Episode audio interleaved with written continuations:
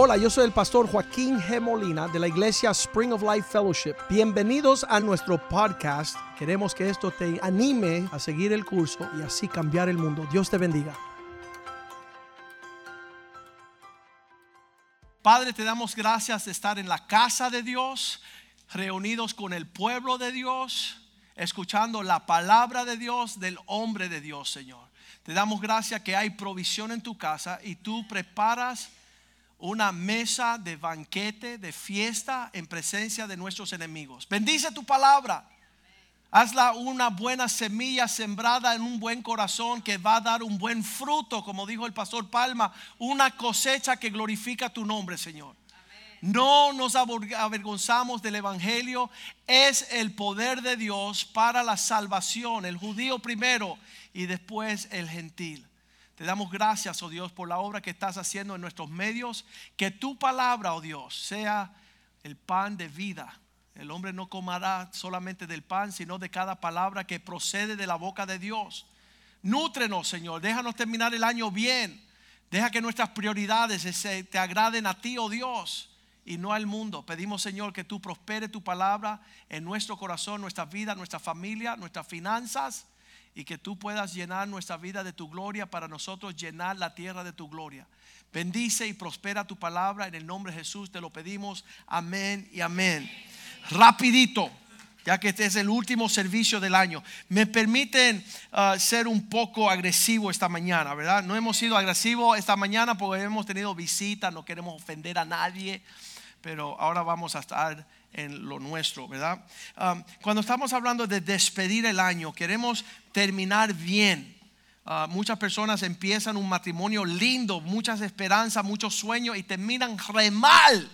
Yo como abogado le decían a ellos en una conferencia uh, de matrimonios, cuando venían a consejería matrimonial, yo decía, pero ve acá, ¿y, y, y cómo tú la tratabas a ella en el principio? Y, él dice, bueno, yo le abría la puerta. ¿Y pues quién le abre la puerta ahora? No, un día se me quedó en el parqueo y salí sin ella. Pues se me olvidó abrirle la puerta, ¿no? ¿Sabes qué? Tenemos que volver a las primeras obras, al primer amor. A mí me encantan los cristianos nuevos porque están enamorados de Cristo. Ah, y parece ser que los que ya llevan un tiempecito empiezan a buscar los defectos, a ver ah, qué feo es el Señor. Pero yo no le he visto todavía un defecto. Eh, veo su hermosura. En segunda de Timoteo vemos que Pablo está terminando su carrera. Y yo quiero saber cómo terminó él su carrera. Segunda de Timoteo 4:6 nos habla un poquito de este apóstol de la fe que terminó su carrera bien. Yo no quiero ser naufragado en la fe. Hay personas que este año empezaron en enero aquí en esta iglesia. Aleluya. Y ya no se escucha nada porque se fueron. ¿Por qué? Porque comenzaron bien y no terminaron bien. De alguna forma están perdidos, se, deslizaron, se fueron del carril. No están hablando lo que hablamos nosotros, no están pensando lo que pensamos nosotros. En vez de pensar en Cristo, están pensando en sí mismo. Las personas llegan a nuestra iglesia y dicen, qué maravilla, siento que estoy en el cielo. Y yo, ay, me voy a, llorar. Y después a los meses, a los años, dicen, esa iglesia. Eh", uh, y, salen volando de aquí con sus escobas. Anyways. Sonríe, Cristo te ama. Hay algunas personas que tienen que sufrir que yo soy su pastor, ¿verdad? Ay, mi pastor, mi pastor. Ok, escuchen bien. Pablo dijo estas palabras. Estoy siendo derramado, sacrificado eso él, lo comparó con, una vasija que se derramaba completamente. Qué lindo es la vida de una persona que se derrama completamente y no está tratando de buscar. Una persona necesitada es como una pulga. Eh, eh, un amigo dice, escribió un libro que se llama Dos pulgas y no hay perro. ¿Qué significa? Se están chupando como chupacabra la existencia. Ahí no hay nada que chupar y se están, se están muriendo ahí. Ok, aquí él dice, me estoy derramando como una ofrenda de sacrificio. Era, era una vasija, estaba llena de líquido, estaba llena de líquido. Y él dice, ¿sabes qué? Quiero vaciarme hasta la última gota. Quiero darme de lo que tengo. Hay personas en nuestros tiempos, primera vez en siglos que ha sucedido, personas que mueren y yo como abogado le digo, ve acá y vas a dejar un testamento para ayudar a tus hijos y tus nietos un poquito. Y dice, no, me lo voy a gastar todo en mí. Y yo, Dios mío, estamos viviendo tiempos de tinieblas. Personas que no aman a nadie, que, que no tienen nada para ofrecer. Pablo está terminando, derramando su última gota. Ayer estaba con las hijas de Palmita, estábamos con una botella así. Y yo le digo a la, la, más niña, mira, esto es un cristal, lo pongo aquí, mira, agua cristalina, mira. Y cuando hizo así, le dice, ¡guau! Y se empapó toda. Eso te pasa por curiosa, le dije. No estén mirando lo que no tienen que estar mirando. La más chiquita dice, pastor, está loco. Ok enseñando solo a las niñas a no mirar donde no tiene que mirar. Ok, Pablo dice, me estoy derramando. Quiero vaciarme. ¿De qué? De todo lo que Dios ha puesto en mí. Dios al que quiere bendecir es porque quiere bendecir a otra persona. Yo digo, estas navidades, yo tuve este sentimiento. ¿Habrá familias que no tienen? Que tienen una necesidad en nuestros medios y nosotros que tenemos en abundancia, ni hemos pensado en ellos. Entonces la invitación debe ser, hey, pasa por mi casa, te tengo algo. ¿Qué? Para bendecir a los necesitados. Y, no se piensa así en tiempos modernos. No inviten porque van a querer a venir a comer, a tomarse. No. Pablo está hablando, quiero terminar bien, con una actitud que quiero seguir derramándome. Y es una actitud cristiana. Cristo lo dio todo. Y cuando Cristo vive en tu corazón, tú lo quieres dar todo. Y es un cambio de pensamiento. Dice, ah, mejor dar que recibir. Dios ama al dador alegre. Entonces la vida de cristiana tiene que ser un fluir de abastecer un refrigerio donde quiera que esté. Y eso es lo que está hablando Pablo en la final. Y yo, yo quiero que usted al final de algo piensen en hacer algo por alguien. Ay, yo me fui 10 semanas para Disney World. Qué bueno, te felicito. Feliz viaje, miserable. Piensa en alguien que no tiene. Piensa solamente en una familia que quizás sea bendecida con algo que tú puedas brindar. Ok, eso es comercial no pagado. Me escuchen. El tiempo de mi partida se está acercando. ¿Qué significa eso? Que Pablo dijo, ya estoy por morir. Y sabe, las personas dicen, bueno, cuando leen en ese versículo, están pensando en Clarita o en el doctor Molina. No, cualquiera que maneje en las calles de Miami está a partir de morir. Si tú conduces un carro en Dade County, yo te estoy contando los segundos que vas a vivir, porque es un martirio manejar en estas calles. Antes de cruzar una intersección, yo estoy, Señor, eh, la sangre de Cristo, Dios rodeame con sus ángeles que voy a manejar por la 40, porque en cada intersección hay el desafío de la muerte. Cualquiera en un pestañal puede morir. Hace tres meses, una mamá soltera, su esposo en Guatemala, creo, Honduras, está cogiendo izquierda en la 92 y la 40. Y cuando hace así, coge la izquierda, un carro de 70 millas por hora a las 11 de la noche, un viernes. La hijita de 6 meses o de 3 años fue volando a 100 pies y el hijito también se fue por una ventana para afuera. Cuando ella fue a recoger a su hijito, no estaba con la cabeza, estaba decapitado. Eso pasó en un abrir y cerrada hace tres meses aquí en Miami. Entonces cuando yo veo que le está, es una hermana cristiana, iba a una iglesia y todo, pero cuando yo veo los desafíos de la, la amenaza de muerte, así en un segundo, ya no estamos aquí. Y entonces viviendo esa realidad y viéndolo a nuestro alrededor, sabemos que nuestro tiempo, no importa qué, es lo que nos falta por vivir, nuestra partida es cercana. ¿Sabes qué? para este año 2019, tú no tienes más que tres días más para hacer lo que tú ibas a hacer para el Señor. Y si tú no lo haces, ya no tienes oportunidad de hacerlo en el 2019. Entonces todos los años yo quiero hacer lo que Dios quiere que yo haga sin demorarme o sin uh, disfrazarlo o sin tener una, uh, ¿cómo le dice? Un detour. No quiero que una persona me quite del enfoque de hacer lo que yo tengo que hacer para Cristo ya. Muchos de ustedes van a echarle la culpa a su esposa. No, yo fuera tremendo cristiano si no fuera por... y quiere enseñar. No, mister, tú eres responsable de hacer lo que Dios quiere que tú hagas ya. Hazlo ya. Vive para Cristo ya. dice él, el tiempo se me acorta, mi partida está cercana. Versículo 7. ¿Cómo él ha vivido la vida? Peleando la buena batalla. Las personas que piensan que no hay batalla están locos. Las personas que ven la agresividad de mi vida es porque yo continuamente estoy peleando. Eh, la semana pasada llega uno de los hermanos de la iglesia y dice, pastor, ¿puedo hablar contigo tres minutos? Yo sí, que son tus tres minutos? Bueno, encontré a mi esposa en cueras con otro tipo al otro lado de la ciudad. Y yo digo, gracias por compartir esa carga leve tres minutos antes de que yo tenga que predicar. Porque cómo yo puedo sostener la carga. Yo me puse a llorar con ese hermano. Me puse a, la carga de él fue mi carga en ese momento. ¿Por qué? Porque Satanás no juega. Satanás está devorando las familias, los matrimonios. En un abrir y cerrar del ojo, Satanás como un león. Eh, un hermano me escribe, dice, pastor, ya que tú estás tan ocupado con la iglesia, con tu familia, déjame tranquilo. Ya, ya, ya.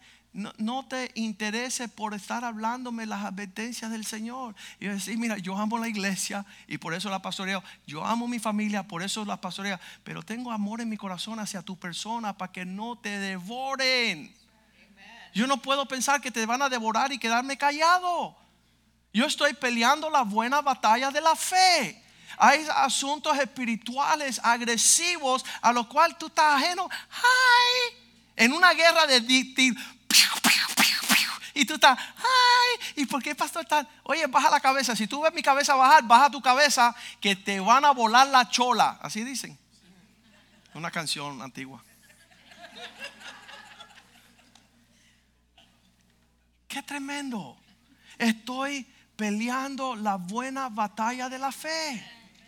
Yo no estoy aparentando, yo no estoy saliendo en un periódico para verme bien. No, no, no. Estamos ferozmente peleando por las almas de nuestros hijos, nuestras hijas.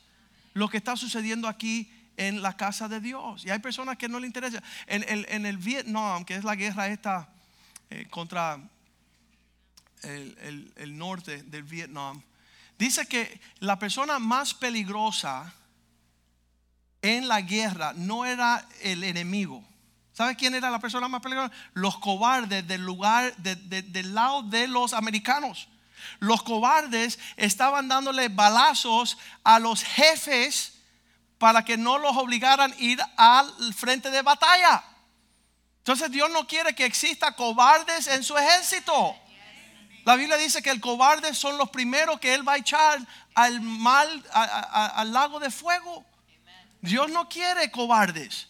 Ay, ¿por, qué es tan agresivo, pastor? ¿Por qué? Porque te quieren robar la mugre. Te quieren robar tu esposa, tus hijos. ¿Tú no conoces todavía? Juan 10:10 10, dice Cristo, el, el enemigo ha venido a matar, a robar y a destruir. El ladrón viene sino a hurtar, a matar y destruir. ¿Cuál de esas tres cosas quieres que le invite a tu casa esta tarde? Que te roben, que te maten, que te destruyen. Pero yo he venido, dice Jesús, para que tengas vida y que la puedas disfrutar en abundancia. No hay escasez en el plan de Dios. Entonces estamos peleando por esos tesoros que Dios nos quiere dar. Y estamos deteniendo al ladrón a que venga a matar, robar y destruir. Segunda Timoteo 4, 7 por eso estoy peleando la buena batalla. Estoy acabando la carrera. He acabado la carrera. Estoy peleando la buena batalla y acabando la carrera. Esta cuestión de acabar la carrera no es para cualquiera. Yo antes cuando era niño leía lo de, ¿cómo le dicen? El, el lebre y la tortuga. ¿Verdad? Ustedes saben. Ok. The rabbit and the, and the tortoise. Uh, the tortoise and the hare. Escúchame yo era como el, liebre, yo, yo era rápido y perdió. ¿Por qué? Por estúpido. Porque piensa, él pensaba que estaba yendo rápido, se distrayó y no ganó. Puede ser que tú corriendo la carrera pierdas y pensabas que iba a ganar, pero no, dice Pablo, cualquiera que, que corre debe de correr como es apropiado. Algunas personas piensan que se pueden comer uh, tres cheesecakes e ir a correr, no va a suceder. Si vas a acabar tu carrera bien, tienes que disciplinar el cuerpo. Tenemos que empezar a decirle no a unas cuantas cosas para que no seamos tropiezos, que no tropecemos. Dice, deshaciéndonos de todo, toda cosa pesada, cualquier cosa que, que pueda robarse nuestros sentimientos. Súper importante, donde está tu tesoro, allí está tu corazón. ¿Dónde tú tienes tus tesoros? Entonces invierte en tu familia, invierte en tu fe. Toma tus tesoros y deposítalo en un lugar donde tus afectos, tus sentimientos no se van a apartar. Quiero correr bien, dice Pablo. Quiero pelear bien. Quiero guardar la fe. Quiero al final del final. Hay algunas personas, y yo les llamo los más pobres de toda la tierra, que no tienen fe, que no creen en Dios que no sienten que Dios es real, que Dios pelea por ti. Ellos no creen que Dios, ellos me miran a mí y dicen, ay, qué lindo habló el pastor. No, idiota, no soy lindo. Es Dios, es una fe preciosa. Dice la Biblia que vale más que el oro y la plata. Es algo precioso, es algo que tiene valor. Mi papá acaba de testificar que siendo un hombre conocedor de medicina, un hombre de negocio, un hombre quiere dejarle una herencia espiritual a sus hijos y usted no tiene nada para darle a tus hijos. Lo lleva con doña Chencha, la madrina, a pasarle un huevo. Es una maldición. ¿Por qué? Porque no quieres leer la Biblia. No quieres creer en el Dios que quiere prosperarte y bendecirte. Una fe no fingida, pasada de antemano por nuestros descendientes, aquellos que, que nos hablaron de las cosas del Señor. Quiero pelear bien, no quiero ser cobarde. Quiero correr bien, no quiero ser un aragán. Quiero guardar la fe. La preocupación mía es cómo yo deposito lo que yo siento en el corazón de mis tres hijos y mi hija. Porque la fe eh, tiene un valor mayor que todas las riquezas. Yo como abogado puedo ser millones de millones. Pero el valor de mis riquezas es aquello que guarda la, la paz y el gozo en el corazón de mis hijos. Eso es más precioso que las cosas que ofrece este mundo. Yo os doy paz no como este mundo da paz, dice el Señor. Esta fe es preciosa. Dice el versículo 8, porque me está esperando una corona de justicia. La razón es que un día Dios va a premiar nuestra fe. Va a premiar por aquello que peleamos, va a apreciar aquello por lo que corrimos. Esta corona de justicia me está guardada, la cual Él me dará, el Señor Jesús, juez justo, en aquel día, y no solo a mí, sino también a todos los que aman su venida. Nosotros, nuestra familia Molina, ni sabían que Dios iba a venir. Ni sabían. Ahorita están peleando Clarita y papi a ver quién muere primero.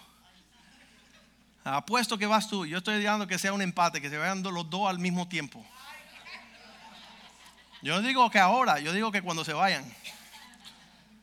Que ellos puedan ver la realidad de esas calles de oro.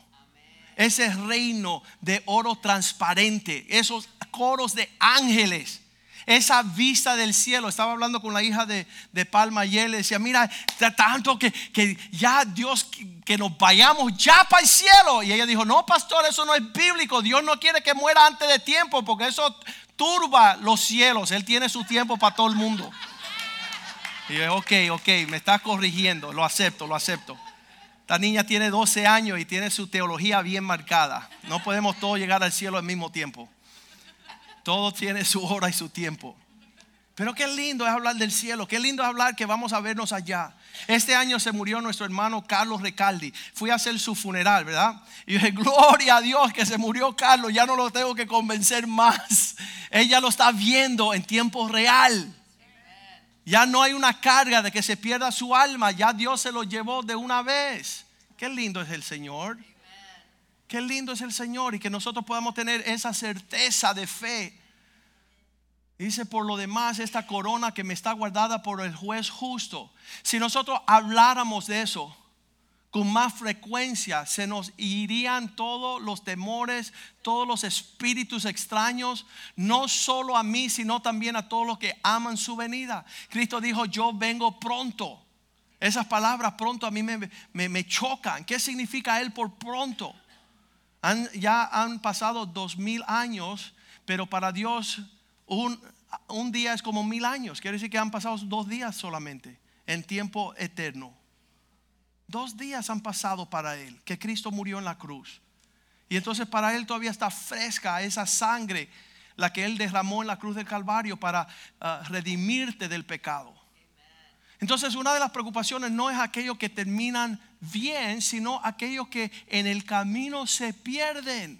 Usted no sabe el dolor que pasa un pastor cuando alguien se decide, eh, pastor, he decidido no congregarme más. qué, lindo. Vaya, qué, feliz me siento que eres. Eh, eh, y dice una persona que, que eso no pasa del día de la mañana. Hay personas que se van pudriendo poco a poco en el interior y uno ni se da cuenta y cuando viene a ver se desaparecen. Y uno dice, ¿qué pasó? No, hace tiempo que están muriendo en la fe, no se están animando, no se están renovando. Versículo 10, eh, Pablo en lo que está hablando de su partida dice, pero no Demas. Este señor era uno de los seguidores de Cristo que era discípulo de Pablo. Y él dice, por lo demás, Demas me ha desamparado. ¿Qué significa? Decidió tomar, tornar la naturaleza de Satanás y abandonar la fe.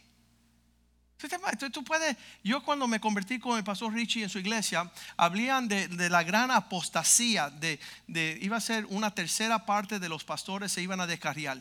Escucha eso. Yo escuché eso en el 1984. Y yo, de, como nuevo creyente, yo decía, no puede ser. Yo no puedo pensar que un pastor se pierda. Y en tiempo real se han perdido un gran número de pastores. Aquellos que enseñaban cosas de la fe han apostatado. ¿Qué significa? Se han vuelto igual que Satanás, han traicionado la fe. Y aquí dice Pablo, Demas, que me abandonó, ¿por qué? Porque amó, amando este mundo por, su afecto en cosas pasajeras. Él puso sus pensamientos en cosas mundanas, no tenía, no tenía lugar para atesorar las cosas del mundo venidero.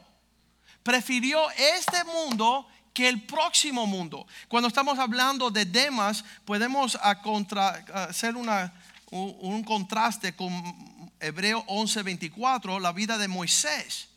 ¿Qué significa? La diferencia entre Demas que amó las cosas de este mundo y, yo le decía al Señor, eh, cuando yo me entregué a Cristo, yo le decía, mira, este mundo a mí me parece más lindo que tú. Yo amo el pecado y yo no quiero saber lo que tú tienes para mí porque lo tuyo no incluye el pecado. Y eso fue un contraste el primer día de mi salvación. Señor, yo quiero pecar y tú no quieres que yo peque. Entonces la decisión de ser fiel hasta el final, ¿dónde está tu afecto? ¿Está tu afecto en las cosas que Satanás te ha puesto como una zanahoria delante de la nariz del burro para no entregártelas? ¿O vas a ser como Moisés, hecho ya grande, cuando era mayor de edad, rehusó llamarse un príncipe de este mundo? Hijo de la hija del faraón. ¿Qué significa? Ella lo encontró en el Nilo cuando él era bebé. Él se crió en el palacio del faraón. La hija del rey rescató a Moisés, pero él rehusó la gloria de este mundo. Él no quiso lo que este mundo promete. Y yo le hago la pregunta a usted, ¿qué usted quiere? Yo quiero que mis hijos sean príncipes en el cielo. Yo no quiero que sean payasos en la tierra. Yo quiero que ellos actúen como Dios quiere que actúen. Le doy gloria a Dios que ese ha sido su corazón, su mente. Mi hija, la más pequeña, 19 años, ama a Cristo más que todos los feos. A mí me encanta eso. Que mi hija ha guardado su corazón. Que ella está esperando las promesas de Dios sobre su vida. Eso para mí vale un millón de dólares. No me tengo que comprar una escopeta. ¿Por qué? Rehusó llamarse hijo de la hija del faraón, versículo 25, sino que prefirió, diga conmigo, escogiendo. Hay que escoger antes ser maltratado con el pueblo de Dios. ¿Cuál es el maltrato del pueblo de Dios? Oye, estúpido, con tantas mujeres te vas a casar con una. Con tantas oportunidades te vas a casar. ¿Sabes qué? Es preferible sufrir en el propósito de Dios que deleitarse, así lo dice, en los deleites temporales del pecado. Él escogió sufrir con el pueblo de Dios que gozar de los deleites, diga conmigo, temporales. temporales. Temporales. Significa cuando tú abres tus ojos, Satanás te engañó. Perdiste el tesoro y escogiste la basura. Escogiste lo que Dios no quería para ti. Moisés rehusó participar en los deleites de este mundo como príncipe y escogió ser maltratado en los sufrimientos del pueblo de Dios. Versículo 26. Teniendo por mayores riquezas el vituperio de Cristo que los tesoros de los egipcios, porque tenía puesta la mirada en el galardón. Quiero lo que Dios quiere para mí nosotros somos primera generación de jóvenes que nacimos en el Señor. Mauricio Chiriboga dijo lo mismo hace unos años. Yo quiero ser el primer Chiriboga que se casa sin embarazar su novia. Escucha eso. Él va a la historia de sus antepasados y todos han embarazado las, las novias. Y él dice, yo voy a ser el primero que voy a honrar a mis hijos y mi esposa y no vamos a embarazarnos hasta casarnos. ¿Por qué? Porque él quiere un galardón mayor. Él quiere el resultado de caminar en el propósito de Dios. Cuando Pablo está hablando estas palabras, él dice, no es posible en mis propios méritos. Y yo sé que en sus propios méritos Mauricio tampoco va a poder alcanzar sus sueños, pero la gracia de Dios lo sostiene. Pablo dice 1 Corintios 15, 10, soy lo que soy por la gracia de Dios. Por la gracia de Dios soy lo que soy y su gracia no ha sido en vano para conmigo. La gracia de Dios es como un, uh, ¿cómo le dicen? Una bomba nuclear que te cae los radioactivos. ¿Tú crees que te va a caer eso y no te va a afectar? Imagínate que te venga la gracia de Dios como una bomba y como te sostiene y te carga. La gracia de Dios ha explotado sobre nuestras generaciones para mantenernos sin caída esa gracia no ha sido en vano conmigo. Antes he trabajado más que todos.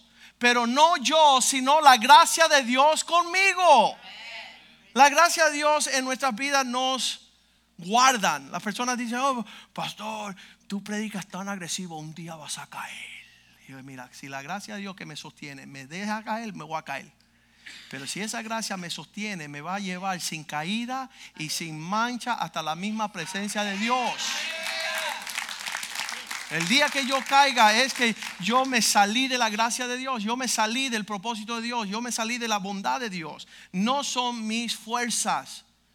Soy lo que soy por la gracia de Dios. Tú puedes invitar esa gracia sobre tu vida.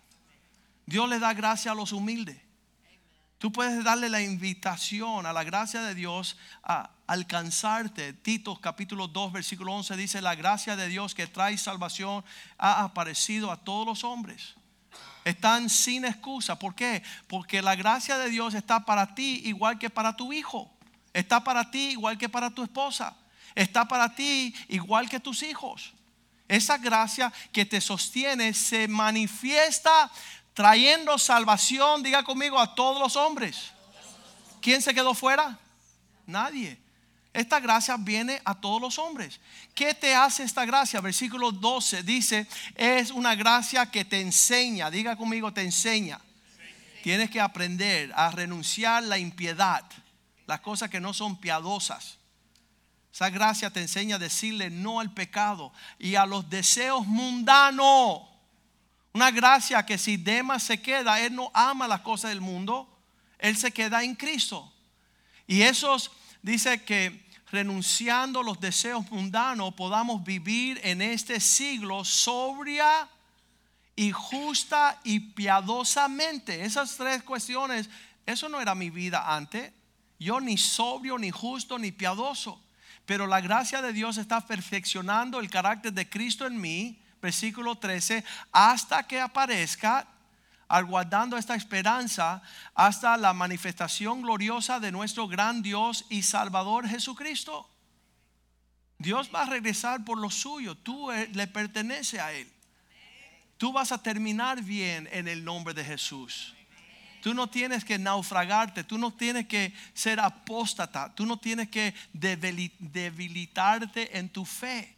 Aumenta tu gracia, aumenta tu fe, llénate del Espíritu de Dios, préndete en fuego, igual que Clara Marcela el día del candelario ese.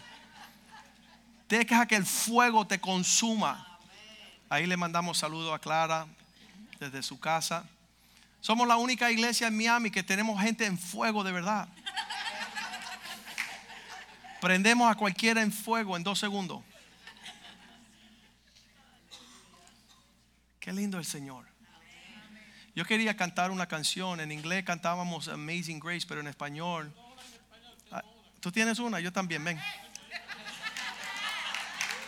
El pastor Richie está en fuego.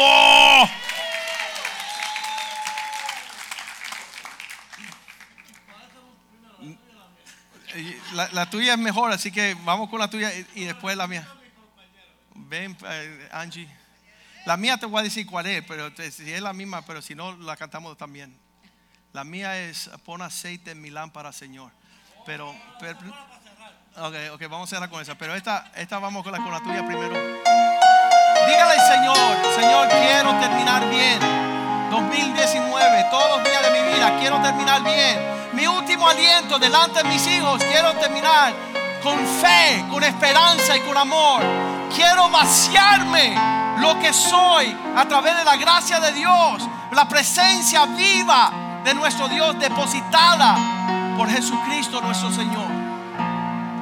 Amarte solo a ti, Señor. Póngase de pie, por favor. Amarte solo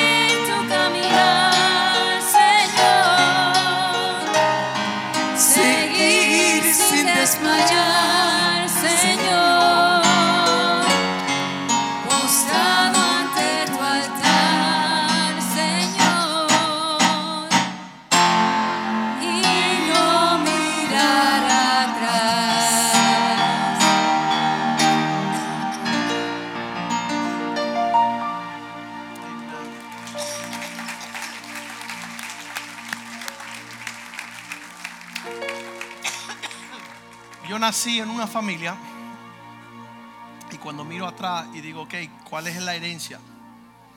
Mi bisabuelo, mi abuelo, mi papá, mis tíos. ¿Cuál es la herencia espiritual, las riquezas en el Señor que me dejaron? Cero. No había una herencia de algo que yo podía aferrar. Mis hijos tienen una herencia grande por, porque mis padres decidieron buscar a Cristo, yo decidí buscar a Cristo. Entonces mis nietos van a ser súper bendecidos por padres que conocen la palabra de Dios, por la fe, por la esperanza, por el amor. Imagínese usted en sus antepasados haber tenido a alguien que escriba estas palabras, el Salmo 27, versículo 4. Imagínate te hubieran dejado escrito unas palabras. Una cosa he demandado a Dios y esta buscaré, que esté en la casa de Dios todos los días de mi vida, para contemplar la hermosura de Dios para inquirir, significa para preguntarle a Él que Él conteste mis preguntas en su templo. La palabra que nosotros recibimos aquí, le hemos pedido al Señor desde el primer día, que yo no predique nada que no esté en la palabra de Dios. Que lo que salga de aquí sea el mismo corazón de Dios para su pueblo. Y hemos mantenido ese celo todos estos años, 21 años. Entonces tú también puedes decir a tus hijos, hoy yo encontré la fe. Quizás no la fe de mis padres, pero encontré la fe verdadera. Yo he decidido servir a Cristo. Yo he decidido caminar a la luz de la palabra de Dios. Yo he decidido darle la bienvenida la gracia de Dios sobre mi hogar. Y tú puedes hacer eso con esta oración. Incline sus rostros y oren conmigo estas palabras. Padre Santo, díganlo en voz alta. Padre Santo, este día yo te pido perdón por mis pecados. Lávame con la sangre de Cristo el Cordero que quita el pecado del mundo. Hoy yo recibo a Cristo como mi Señor y mi Salvador, mi suficiente Redentor. Escribe mi nombre en el libro de la vida, donde están todos los nombres de aquellos que vas a dar la bienvenida al cielo. Yo sé que Cristo murió y creo que al tercer día resucitó de los muertos. Está sentado a la diestra del Padre, intercediendo por mí hasta que yo llegue al cielo. Enséñame tu palabra.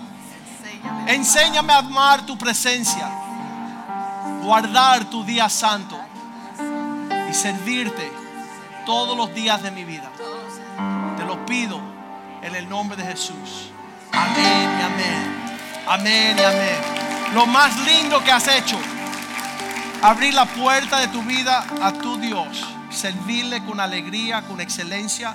Ese va a ser uh, nuestra meta el año que viene. Dios nos está hablando fuerte que 2020 será un año de excelencia.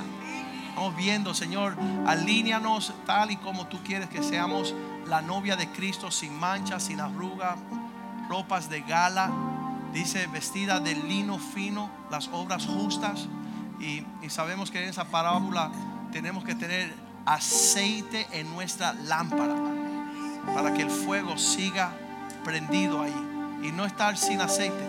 Um, había un corito que cantábamos mucho uh, que decía, Señor, pon aceite en mi lámpara. Y vamos a intentarlo aquí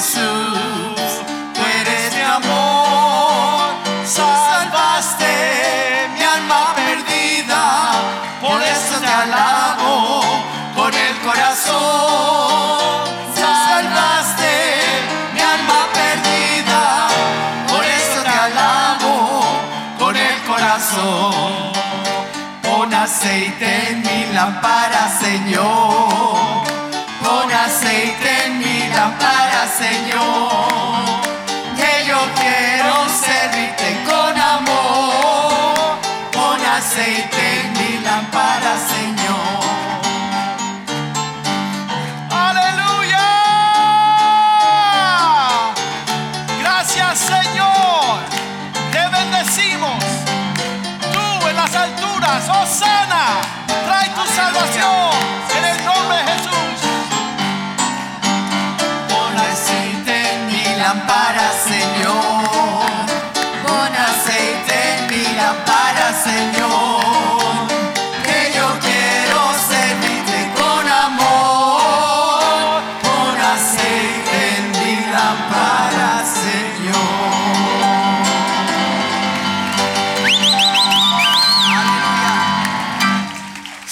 En el amor del Señor. Le damos gracias al Señor por lo que Él nos ha entregado este día, día final, domingo final de 2019. Nos veremos el martes a las 9. 9, estamos diciéndole bye bye al 2019 y hello al 2020. Dios les bendiga.